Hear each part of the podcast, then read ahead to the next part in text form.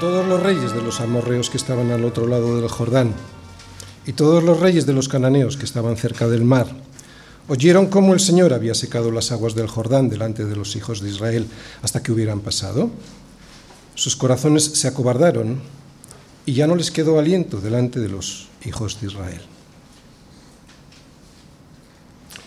Dios había preparado todo para que Israel pudiese tomar posesión de la tierra prometida no solo les pasó el Jordán en seco, sino que precisamente ese milagro lo que hizo, lo que había hecho es que los enemigos tuviesen terror, se quedasen sin esperanza de poder vencer al ver lo que Dios había hecho con el pueblo de Israel, pasarles en seco un río tan complicado. El libro de Josué nos enseña a pelear la batalla que los hijos de Dios tenemos por delante y que consiste en expulsar a esos reyes amorreos y cananeos que todavía se resisten a abandonar el trono de la tierra que Dios nos ha dado como promesa. Tierra que es un nuevo corazón, con Cristo ahora reinando sobre todo él. No es fácil la pelea y a veces nos desanimamos ante el poder que vemos que tienen esos amorreos y cananeos, reyes que tienen unos dioses que utilizan para someternos y tenernos esclavizados, como el dios dinero, fama, belleza, poder o la comodidad de no hacer aquello que tenemos que hacer. Todas estas cosas que están en el mundo, los deseos de la carne, los deseos de los ojos y la vanagloria de la vida, no provienen del Padre, sino del mundo. Y el mundo pasa, y sus deseos. Pero el que hace la voluntad de Dios permanece para siempre.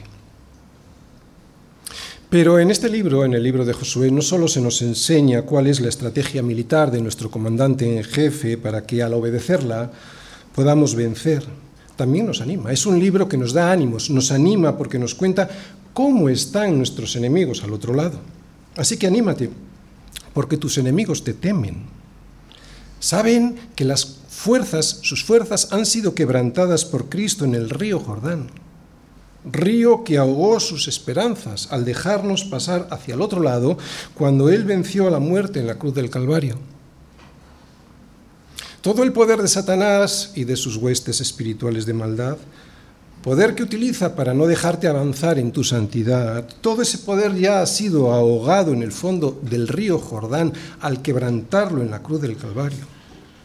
Allí fueron despojados de su poder definitivamente. Por eso son enemigos vencidos. Y aunque todavía dan guerra, como guerra dan esos reyes derrotados hasta que se los llevan cautivos, ya nada te pueden hacer. Mi hermano, has pasado el Jordán. Atrás queda el desierto y más lejos aún queda Egipto. Los amorreos y los cananeos que tienes por delante están temblando ante el poder que Dios despliega a tu paso. Ellos saben que Dios va delante de ti dándote la victoria, aunque en la pelea todavía tengas que sufrir. Dios ha cumplido en la cruz y te ha pasado el Jordán. Sabes muy bien que has peleado batallas en el pasado que eran imposibles de ganar y sin embargo has podido vencer. Así que puedes estar confiado en el poder de Dios y en su fidelidad. Puedes estar seguro de que, al igual que ha cumplido sus promesas antes, Él también las cumplirá ahora. Así que pelea con ánimo. Pelea con ánimo porque te va a dar la victoria sobre los amorreos y sobre los cananeos que todavía andan pululando por tu corazón ten ánimo. Vas a conseguir echarles, porque es Dios quien va delante y lo ha preparado todo para tu victoria, soberanía de Dios. Sin embargo, tú has de prepararte para salir y pelear, responsabilidad del hombre. Y muy importante, Recuerda que no es suficiente solo con pertenecer nominalmente al pueblo de Dios, necesitas saber que realmente eres un hijo suyo. Por eso, y antes de entrar a pelear contra los amorreos y contra los cananeos, debes preguntarte, como nos preguntábamos el domingo pasado, si perteneces al ejército del Señor, porque si no, no podrás luchar contra tus enemigos y si luchas no podrás vencerlos. ¿Cuáles son tus enemigos? ¿Recuerdas? el pecado, el pecado que habita en nosotros, el mundo, el mundo y su sistema de valores, Satanás, el príncipe de las tinieblas de este mundo, y por supuesto tampoco podrás vencer al último y más grande de tus enemigos, que es la muerte. Así que prepárate para la guerra y recuerda que Dios ya te quitó la vergüenza, el oprobio de haber vivido enfrentado a Él. Versículos del 9 al 12. Y Yahvé dijo a Josué, hoy he quitado de vosotros el oprobio de Egipto, por lo cual el nombre de aquel lugar fue llamado Gilgal hasta hoy.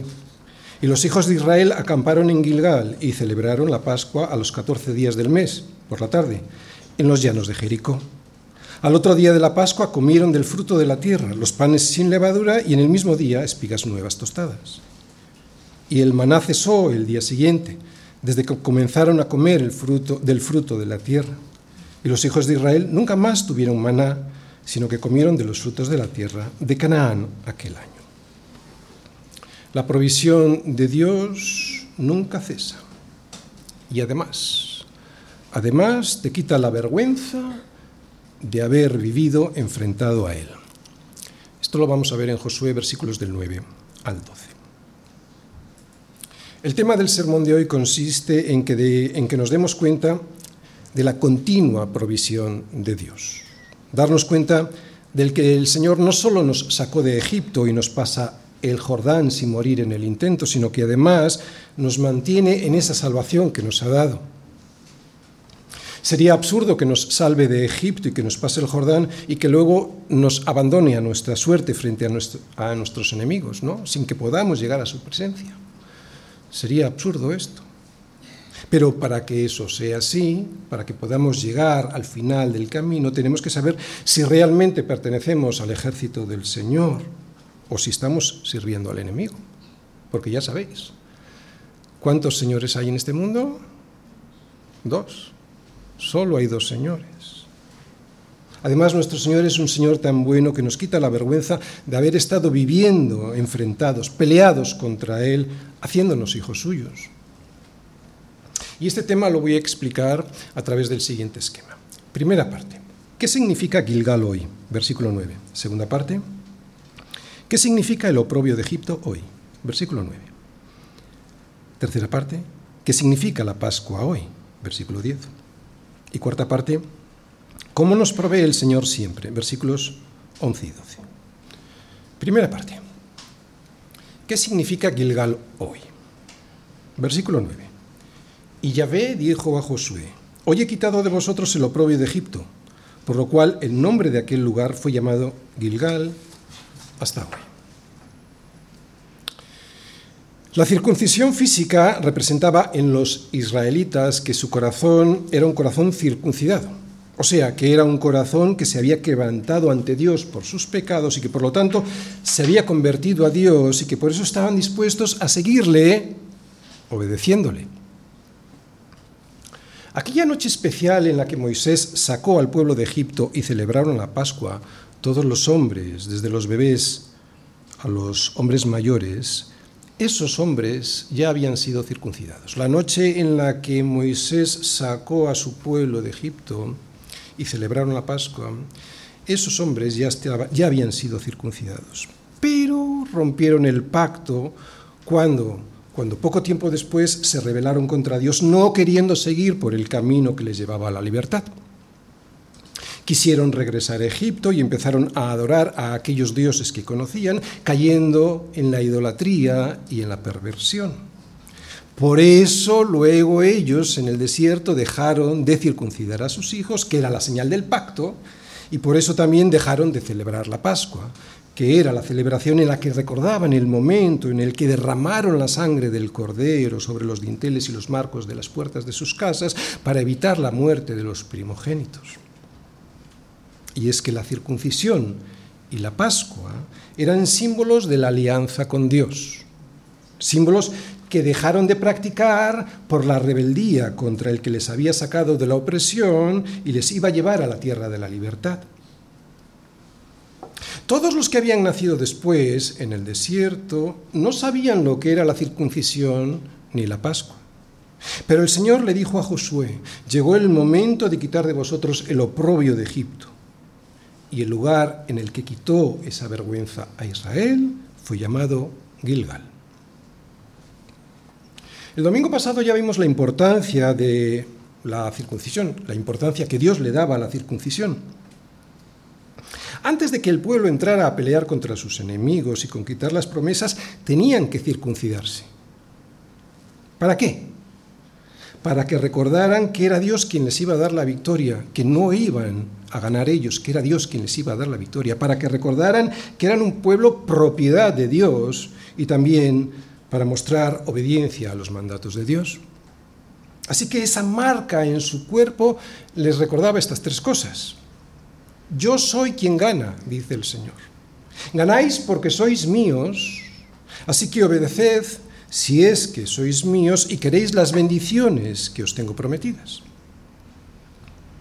La guerra, lo sabemos, es espiritual. Sin mí, dice el Señor, aunque los enemigos estén con miedo, no conseguiréis nada. Esto era lo que la circuncisión les recordaba. La circuncisión para nosotros hoy es el bautismo. Nosotros somos el Israel espiritual, somos el verdadero pueblo de Dios. Así que la alianza que Dios tenía con ellos ahora pasa a nosotros. Y esta alianza que antes se manifestaba exteriormente mediante la circuncisión, ahora se muestra exteriormente mediante el bautismo. En el Antiguo Testamento la circuncisión era la marca exterior de una fe interior en el, en el Dios del pacto. Se circuncidaban con la fe en que Dios iba a cumplir su pacto en el Nuevo Testamento, el bautismo es la, señal exterior de nuestra fe en la sangre del Cordero. Sangre que al derramarse por nosotros selló el nuevo pacto. Esta copa es el nuevo pacto en mi sangre, dice Jesús. Esto es lo que nos dice el Señor cuando recordamos en la cena el sacrificio que hizo en nuestro lugar. El bautismo, pues, y la cena del Señor son dos caras de la misma moneda. Luego lo explicamos. Así que el bautismo, estamos en el bautismo todavía, estamos en la circuncisión, estamos en lo que significa Gilgal. El bautismo hoy es el símbolo de la alianza con Dios, con su pueblo. Y este corte con el mundo les muestra a los demás y nos ha de recordar a nosotros la realidad interna de nuestro corazón. ¿Cuál es la realidad interna de nuestro corazón? Si realmente nos hemos convertido. De ahí la pregunta del sermón del domingo pasado. ¿Has sido circuncidado? ¿Realmente eres un miembro de la familia de Dios? ¿Eres miembro del ejército del Señor? Porque es necesario saberlo antes de entrar a pelear la batalla que tenemos por delante. La circuncisión era un corte en la carne y hoy al sumergirte en el agua representas exteriormente lo que ya ocurrió previamente en el interior de tu corazón. ¿Qué es lo que ocurrió? El lavamiento por el Espíritu Santo gracias al agua de la palabra que hizo que cortaras con el mundo y su sistema de valores con el que pretendía tenerte preso. Esto es lo que significa Gilgal hoy. La circuncisión, como decimos, era hacer un corte en la carne del prepucio que es circular. Por eso Gilgal, que en hebreo significa rueda, rodar, ilustra la operación que significaba la circuncisión, un corte circular. Y por eso también dice en este versículo, hoy quité, rodé, en hebreo, rodé, hice rodar de vosotros, saqué de vosotros el oprobio de Egipto. Pero, ¿qué significa el oprobio de Egipto? Segunda parte. ¿Qué significa el oprobio de Egipto hoy? Y Yahvé dijo a Josué, hoy he quitado de vosotros el oprobio de Egipto, por lo cual el nombre de aquel lugar fue llamado Gilgal hasta hoy. Oprobio qué es? Oprobio es humillación, afrenta, agravio, deshonra, vergüenza. Y es que la, el pueblo de Israel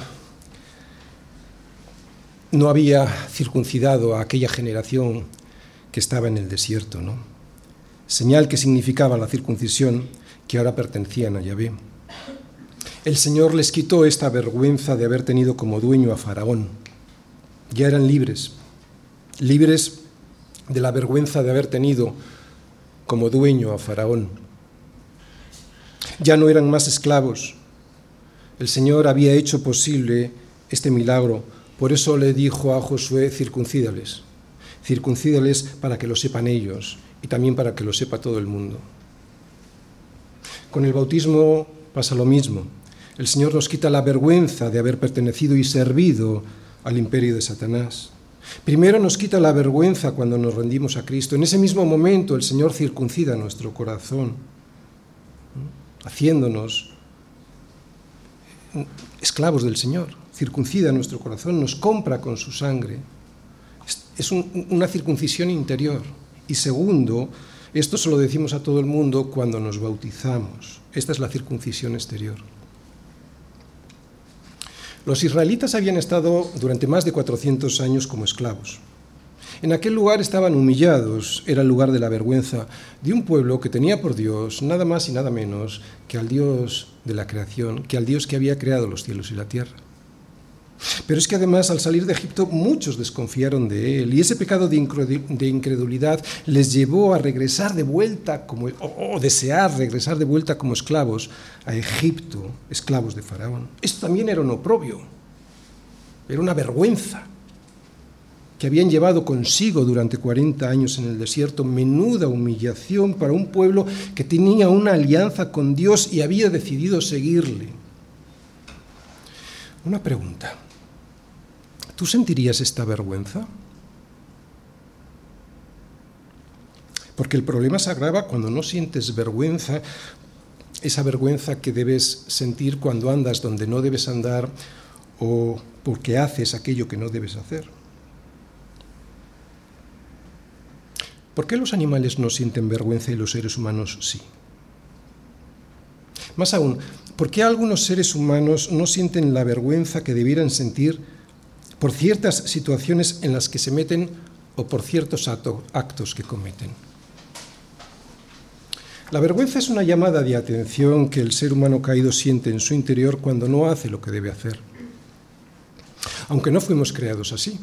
Originalmente fuimos creados para disfrutar de la vida sin tener que pasar vergüenza. De hecho, la vergüenza era algo completamente extraño a nuestra naturaleza. Fuimos creados de una manera tan gloriosa que podíamos caminar desnudos sin sentirnos humillados o indecentes. Todo, estaba expuesto delante de Dios de forma natural porque no teníamos nada que esconder. Pero el pecado entró en el mundo porque quisimos ser como Dios, pero al no ser como Dios, la vergüenza apareció como consecuencia de la traición al pecador. Al principio Adán y, Eva, estaban igualmente desnudos, pero después esa desnudez que antes no les hacía pasar vergüenza, ahora les hacía sentir inseguros. El placer de pasear con Dios se había convertido en terror. Huían de Él. Dios no había cambiado. ¿Qué es lo que había pasado entonces? Pues que los que habían cambiado habían sido ellos. El diseño perfecto que Dios había creado había sido alterado. Ese diseño ahora tenía un defecto, una falta, y uno de los síntomas de ese defecto era la sensación de vergüenza delante de Dios. Porque los animales no sienten vergüenza, porque no son la creación perfecta de Dios. Pero nosotros fuimos creados a la imagen y semejanza de Dios, por eso nuestra conciencia nos acusa cuando hacemos cosas que Dios no ha diseñado para nosotros que hagamos o tenemos pensamientos que Dios sabe que nos van a destruir, a nosotros o a los demás. Pablo nos dice que incluso los incrédulos que no siguen la ley de Dios tal como fue escrita en las tablas de la ley, tienen escrito en sus corazones las leyes morales que reflejan los diez mandamientos. Pablo otra vez nos dice que incluso aquellos incrédulos que no siguen la ley de Dios tal como fue escrita en las tablas de la ley, tienen escrito en sus corazones las leyes morales que reflejan los diez mandamientos. Dice Pablo que Dios diseñó a todos los hombres con un sentido de lo bueno y de lo malo, mostrando, escucha bien, la obra de Dios, la obra de la ley de Dios, escrita en sus corazones, dando testimonio a su conciencia. Otra vez, mostrando la obra de la ley escrita en sus corazones, dando testimonio a su conciencia. ¿Y cómo da testimonio su conciencia de que la ley de Dios está escrita en sus corazones? Pues cuando su conciencia les acusa o les defiende sus razonamientos, ¿os dais cuenta? O sea, que lo que Dios ha escrito en el corazón del hombre encuentra eco en su conciencia, ¿cómo? Acusándole acusándole esa conciencia cuando hace algo mal, según la ley de Dios, o defendiéndole cuando lo hace bien. Es una prueba de que hemos sido creados a la imagen y semejanza de Dios. Por lo tanto, todos aquellos hombres que no han cauterizado su conciencia, y si lo han hecho son responsables de ello, no, se lo pueden no les pueden acusar a Dios. Otra vez, todos los hombres que no han cauterizado su conciencia saben que llegará el día en el que Dios juzgará por Jesucristo los secretos de los hombres conforme al Evangelio. Y la vergüenza es esa llamada de atención que aunque nos duele sentirla, nos dice que nuestra conciencia tiene toda la razón. No fuimos creados para sentir vergüenza, pero quisimos conocer el bien y el mal para querer ser como Dios sin serlo, y ahora tenemos las consecuencias del mal que insistimos en conocer sobre todo las consecuencias del mayor de los males que tenemos, que es la muerte. Ninguna otra criatura siente vergüenza porque ninguna otra criatura fue creada para compartir el carácter de Dios. ¿Te das cuenta? ¿Te das cuenta de la importancia de no mirar hacia otro lado cuando Dios te llama para no terminar cauterizando tu conciencia, que es la que te hace sentir la vergüenza? ¿Te das cuenta de la importancia de la vergüenza? Antes de la caída la vergüenza no era necesaria, pero ahora sí, porque nos muestra de dónde caímos y además nos lleva de regreso a los pies de la cruz. ¿Y sabes qué es lo mejor de la cruz? Que allí descubrimos que nuestra vergüenza ya ha sido quitada. Qué privilegio poder sentir vergüenza en un mundo que la ha perdido por completo. Pero hoy he quitado de vosotros el oprobio de Egipto, nos dice el Señor. ¿Sabes que la vergüenza para que desaparezca de verdad debe ser quitada, no tapada, no ocultada? Los psicólogos nos pueden tapar la vergüenza, incluso nosotros nos la podemos esconder a nosotros mismos, pero no hay nadie que pueda quitar el oprobio de Egipto, sino el Señor Jesucristo limpiándonos con su sangre en la cruz del Calvario. Solo así, circuncidados en el corazón por el Señor, circuncisión que luego ilustramos exteriormente con el bautismo, podremos participar de la Pascua. Pero, ¿qué es la Pascua hoy? Tercera parte, versículo 10. ¿Qué significa la Pascua hoy? Y los hijos de Israel acamparon en Gilgal y celebraron la Pascua a los catorce días del mes por la tarde en los llanos de Jericó. Hemos visto que la primera condición para poder luchar y vencer a los reyes enemigos era estar circuncidado. ¿De acuerdo? ¿Por qué? Porque eso significaba ser miembro del ejército del Señor. Y la segunda condición para la victoria del creyente era tener comunión con el Señor a través de la Pascua. Estamos hablando ahora, estamos recordando lo que significaba esto para los judíos, ¿eh? para el pueblo de Israel. La Pascua exigía que los hombres todos estuviesen circuncidados. Cuando Dios sacó a su pueblo de Egipto, les mandó que tomaran una cena. Es muy importante esto, ¿de acuerdo? Prestad atención porque vais a aprender muchas cosas. Cuando Dios sacó a su pueblo de Egipto, les mandó que tomaran una cena. Esa cena definió a la nación, les decía esa cena, les decía quiénes eran, de dónde venían, a dónde iban y lo que Dios había hecho para salvarles. En la noche de su liberación, Dios le dijo al pueblo que sacrificaran una oveja o una cabra de un año sin mancha ni defecto y que esparcieran su sangre sobre los postes y el dintel de las puertas de sus casas. Y les dijo también que asaran el animal al fuego, no podía ser cocido, no podía ser hervido, y que se comieran toda su carne en aquella noche. Esta comida estaba acompañada con pan sin levadura y hierbas amargas. También les dijo cómo debían comerla. Y lo comeréis así, ceñidos vuestros lomos, vuestro calzado en vuestros pies y vuestro bordón en vuestra mano, y lo comeréis apresuradamente. ¿Por qué debían comer así la Pascua? Porque era algo mucho más que una simple comida. La sangre del cordero derramada en sus puertas les iba a salvar de la muerte y tenían que estar listos para partir.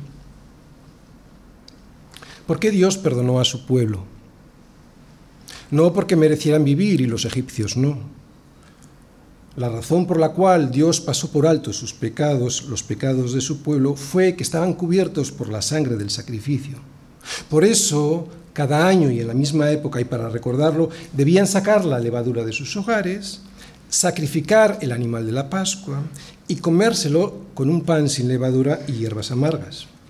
La Pascua, pues, les recordaba todos los años cómo Dios liberó a su pueblo. Esta comida, como hemos dicho, marcó el nacimiento de la nación. ¿Quién era Israel?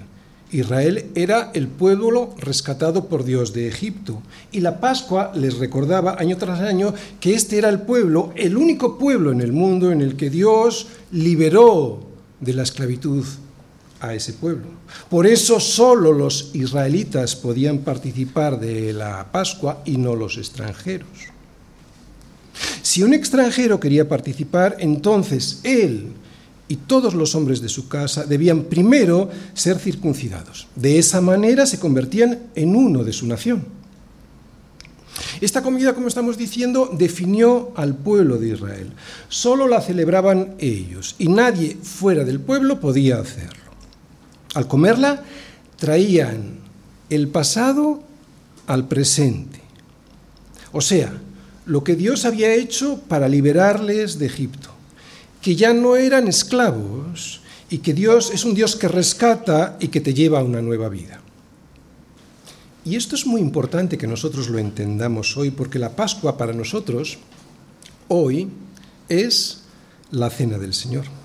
Y si la Pascua definía a la nación de Israel y su membresía, definía a la nación de Israel y su membresía, quiénes eran y quiénes no, la cena del Señor muestra algo similar hoy. Cuando Jesús cumplió la mayor promesa que Dios ha hecho a su pueblo, la selló con su sangre. La noche antes de ser crucificado, Jesús celebró la cena pascual con sus discípulos.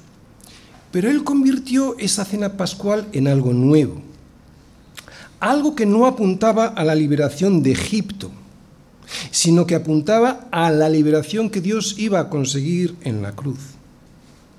Porque esto es mi sangre del nuevo pacto, que por muchos es derramada para remisión de los pecados, dijo Jesús. Siglos antes Dios había prometido hacer un nuevo pacto con su pueblo. Le dijo a Jeremías, He aquí que vienen días, dice el Señor, en los cuales haré un nuevo pacto con la casa de Israel y con la casa de Judá. No como el pacto que hice con sus padres el día que tomé su mano para sacarlos de la tierra de Egipto, porque ellos invalidaron mi pacto, aunque yo fui un marido para ellos, dice el Señor. Bueno, pues aquí lo tenemos, ese nuevo pacto en Jesús. Él nos dijo que Dios iba a sellar su promesa del nuevo pacto con la sangre de su Hijo. Esto es mi cuerpo, esta es mi sangre, hacen del pan y del vino la señal del nuevo pacto. Jesús no dice que el pan y el vino se transforman en algo que no son. Lo que dice es que son la señal, el símbolo de algo que apunta a algo. Y tomó el pan y dio gracias y lo partió y los dio diciendo, esto es mi cuerpo que por vosotros es dado. Haced esto en memoria de mí. ¿Os dais cuenta? La similitud con la Pascua. En memoria de mí. Así como la Pascua era una conmemoración que definía al pueblo y le recordaba lo que Dios había hecho por ellos, Jesús convirtió la última cena, esa última cena que era una Pascua, con sus discípulos en una nueva conmemoración, una comida que define la identidad y la membresía de aquellos que han sido salvados mediante el derramamiento de su sangre. Por eso nadie más debe participar de esta conmemoración sino sus hijos. Y como ocurría en la Pascua, la cena del Señor nos trae al presente la liberación hecha por Dios en el pasado. Pero hay más aún, porque aunque la cena que procede de la Pascua, a la cual transforma, es una comida que nos recuerda el pacto que Dios ha hecho con nosotros, pacto que firmó con su sangre, también es un recordatorio de algo que ha de venir. Nos dice Pablo que todas las veces que comiereis este pan y beberéis esta copa, la muerte del Señor anunciáis, pasado, hasta que Él venga, futuro. O sea, que la cena también nos trae el futuro al presente. ¿Qué dos cosas nos anuncia, nos recuerda la cena del Señor? Primero, la muerte del Señor en el pasado. Segundo, la segunda venida a por sus hijos en el futuro. Resumiendo la relación entre la antigua circuncisión y el bautismo y la antigua Pascua la cena del Señor, podríamos decir lo siguiente. Así como la circuncisión era la señal exterior por la cual los judíos se comprometían con el pacto que el Señor había hecho con su pueblo, el bautismo hoy es la señal por la cual el creyente se compromete con ese mismo pacto del Señor, pero es un pacto renovado, hecho nuevo por Jesucristo.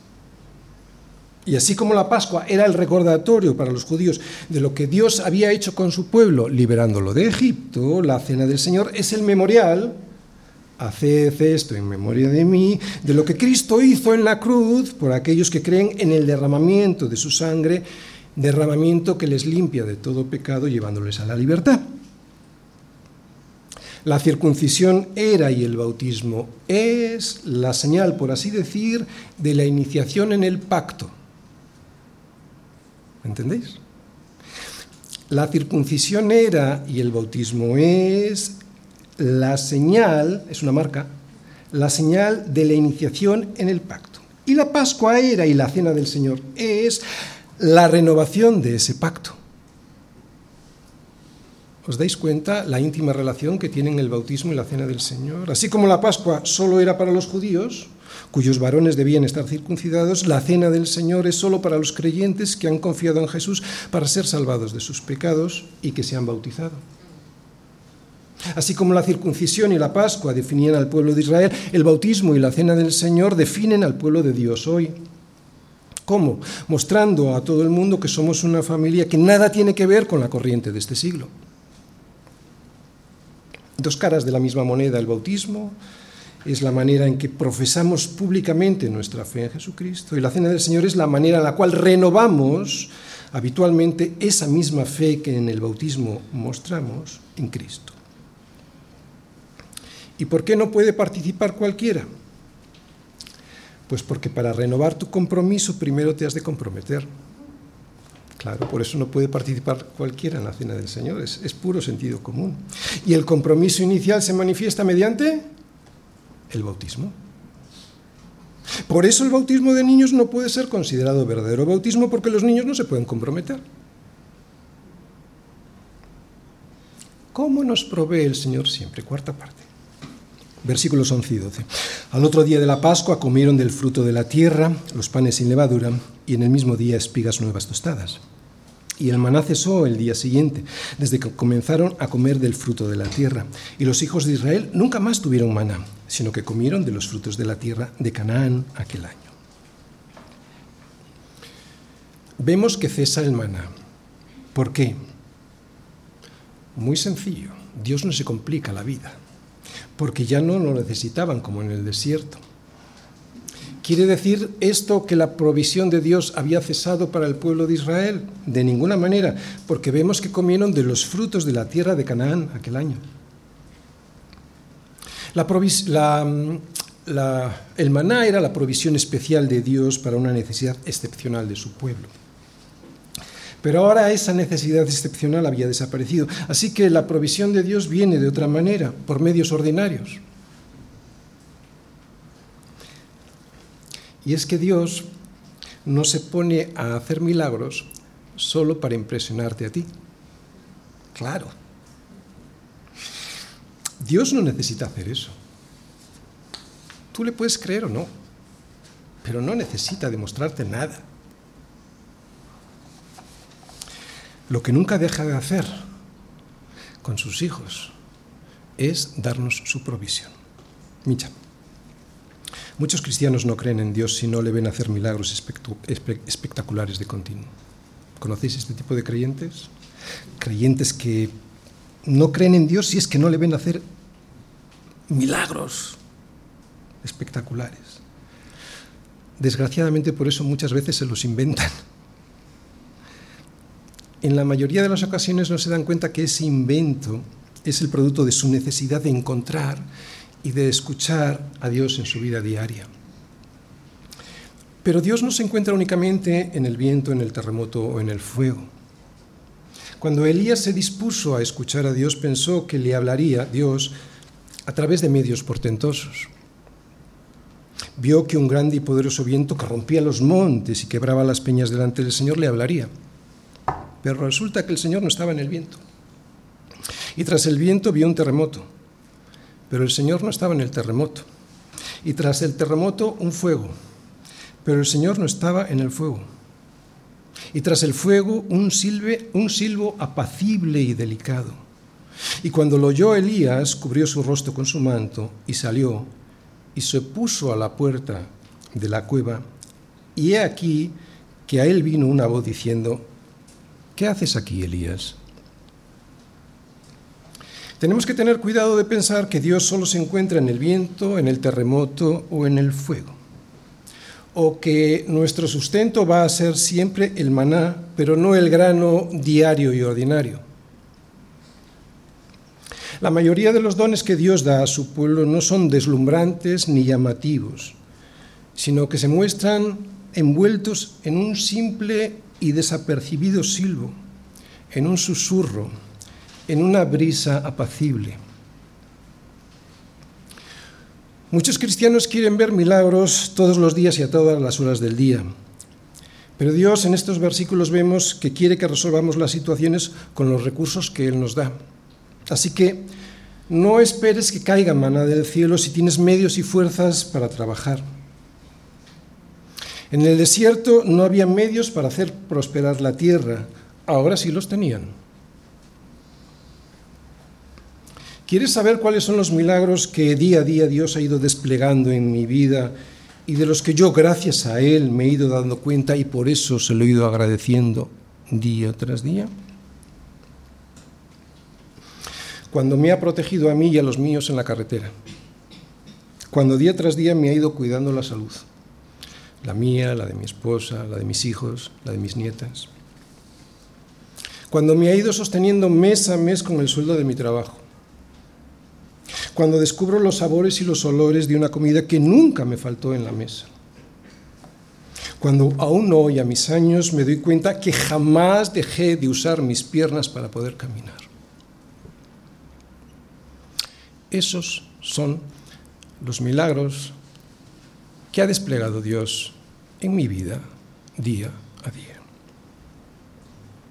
Esta es la provisión milagrosa y diaria de Dios a mi vida y sin necesidad de que haga descender maná del cielo. Creo que esta es la lección que se desprende de los versículos 11 y 12, que la provisión de Dios, conforme a sus promesas en Cristo Jesús, nunca falla. Dios siempre está ahí, sosteniendo a los suyos, aunque los suyos no se den ni cuenta de que Dios está ahí sosteniéndoles. Fíjate en el simbolismo de estos versículos. Los israelitas ya estaban en la tierra prometida, pero antes de entrar a poseerla efectivamente, Dios les da a probar un poco de lo que se van a encontrar allí. Lo mismo pasa con nosotros. Si no cauterizas tu corazón, puedes ser consciente de que ahora, y antes de que entres definitivamente a la Canaán celestial, él te está dando a probar un poco de lo que te encontrarás allí. Las primicias del Espíritu. Un poco de lo que es la paz, un poco de lo que es el amor, un poco de lo que es la alegría, un poco de lo que es la salud y el bienestar, un poco del sabor de la comida, del olor de las flores, del tacto de la piel de un bebé, de la vista de infinidad de colores, o del oído de la multitud de tonos musicales. Más aún, un poco de lo que es la santidad un poco de lo que es la comunión con Cristo y la vida eterna. Toda la creación gime, y no solo ella, sino que también nosotros gemimos, que tenemos las primicias del Espíritu, nosotros también gemimos dentro de nosotros mismos, esperando la adopción, la redención de nuestro cuerpo. Si no endureces tu corazón, aquí puedes probar las primicias del Espíritu, que son los primeros frutos aquí, como estamos viendo en estos versículos, para que te animes y recuerdes lo que te está guardado para ti en los cielos. Así que con este ánimo y sabiendo lo que tienes esperándote al otro lado, podrás luchar con todas tus fuerzas para llegar a poseer la tierra definitivamente que se encuentra en la Jerusalén celestial. Esta era la situación en la que se encontraban ahora el pueblo de Israel, en los versículos 11 y 12, antes de entrar a poseer esa tierra que tanto tiempo llevaban esperando. Probando, estaban en esta situación. ¿Te das cuenta de la similitud con nosotros? Probando lo que iba a ser suyo para siempre. Termino. Si queremos entrar en guerra contra los enemigos que están en la tierra que Dios nos ha prometido y poder vencer, Primero tenemos que preguntarnos si estamos preparados. Y en este libro de Josué, en el capítulo 5, vemos, hemos visto cómo debían prepararse los israelitas antes de entrar a pelear. Lo recordamos. Primero, con la circuncisión, el bautismo, que nos muestra realmente si nosotros somos soldados del Señor. Segundo, con la celebración de la Pascua, la cena del Señor, que representa la comunión con Dios y nos recuerda la liberación de Egipto. Y tercero, con la primera comida en la tierra prometida antes de entrar a poseerla, que nos muestra que Dios sigue proveyéndonos para darnos ánimos, esos ánimos que, necesitamos para seguir peleando. Lo mismo hoy. No podemos entrar en la pelea contra el mundo y su sistema de valores sin estar preparados. Primero, sabiendo que somos del Señor, representado por el bautismo. Segundo, teniendo comunión con Dios, representado por la cena del Señor. Y tercero, saboreando las primicias del Espíritu, cuando nos damos cuenta que podemos probar, degustar, agradecer también todas estas cosas que antes ni veíamos ni queríamos ver,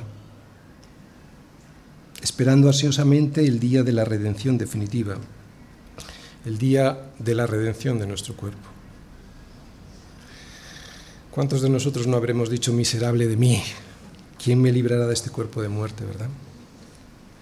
Es en la iglesia del Señor en donde vemos y experimentamos estas cosas. Aquí estamos los redimidos del Señor. Primero los circuncidados en el corazón, cuyo corazón se quebranta por el pecado y rectifica. Segundo, los que tenemos comunión con Dios, que se representa en la cena del Señor. ¿Cómo lo hacemos? Orando durante la semana, teniendo una relación personal con el Señor a través de la lectura de la palabra. Estamos estando incómodos cuando no sentimos que Dios nos está hablando e inquietos cuando no tenemos comunión con el resto de nuestros hermanos. Y tercero, los que degustamos ya los primeros frutos del Espíritu. Esos frutos que Dios nos tiene prometidos en las Escrituras para nosotros cuando estemos con Él allí. Y es que si no estás preparado para pelear, no solo no vas a disfrutar de lo que Dios tiene para ti aquí, sino que lo que es peor, no vas a disfrutar de lo que Él tiene preparado para ti allí. La felicidad de la vida eterna, la vida de verdad que Dios ha dispuesto en un cielo nuevo, en una tierra nueva, porque el primer cielo y la primera tierra pasaron. Pero mi hermano, has de saber que hay un cielo nuevo y una tierra nueva, donde el mar ya no existirá más. El mar como símbolo de la inestabilidad no existirá más. El mar como símbolo de lo que no es seguro no existirá más. Pero si te has preparado para entrar a pelear la buena batalla, o sea, habiendo circuncidado tu corazón, teniendo comunión con Dios y habiendo degustado las primicias de los primeros frutos de la tierra de promisión, quiero adelantarte lo que viene justo después de estos versículos. Y es algo que necesitamos saber porque sabemos lo difícil que es la lucha diaria, lo difícil que es luchar cumpliendo con lo que Dios nos dice y con las exigencias que vemos en la palabra de Dios que nos imponen esta lucha. ¿Os acordáis de lo que le dijo Josué en el capítulo 1? Le dijo, mira que te mando que te esfuerces y seas valientes, no temas ni desmayes ¿Por qué? Porque el Señor, tu Dios, estará contigo en donde quiera que vayas. Bueno, pues en los versículos que nos quedan, para terminar este capítulo 5, veremos el cumplimiento de esta promesa. El Señor está con nosotros si nos hemos preparado como hemos visto hasta aquí. Dios puede darnos ánimos dándonos a probar sus primicias. Dios puede darnos la guía necesaria para luchar y vencer. Dios puede desanimar a nuestros enemigos y lo que es mejor, que va a ser Dios mismo, como veremos el próximo domingo, quien pelee la batalla a nuestro lado con una espada desenvainada en su mano. Deseo que todos aquí podamos haber sido circuncidados en el corazón para poder celebrar la Pascua y probar los primeros frutos de la nueva tierra. Así, listos para pelear, podremos ver, si no, no, podremos ver al frente de la batalla al príncipe del ejército del Señor con su espada preparada. Amén.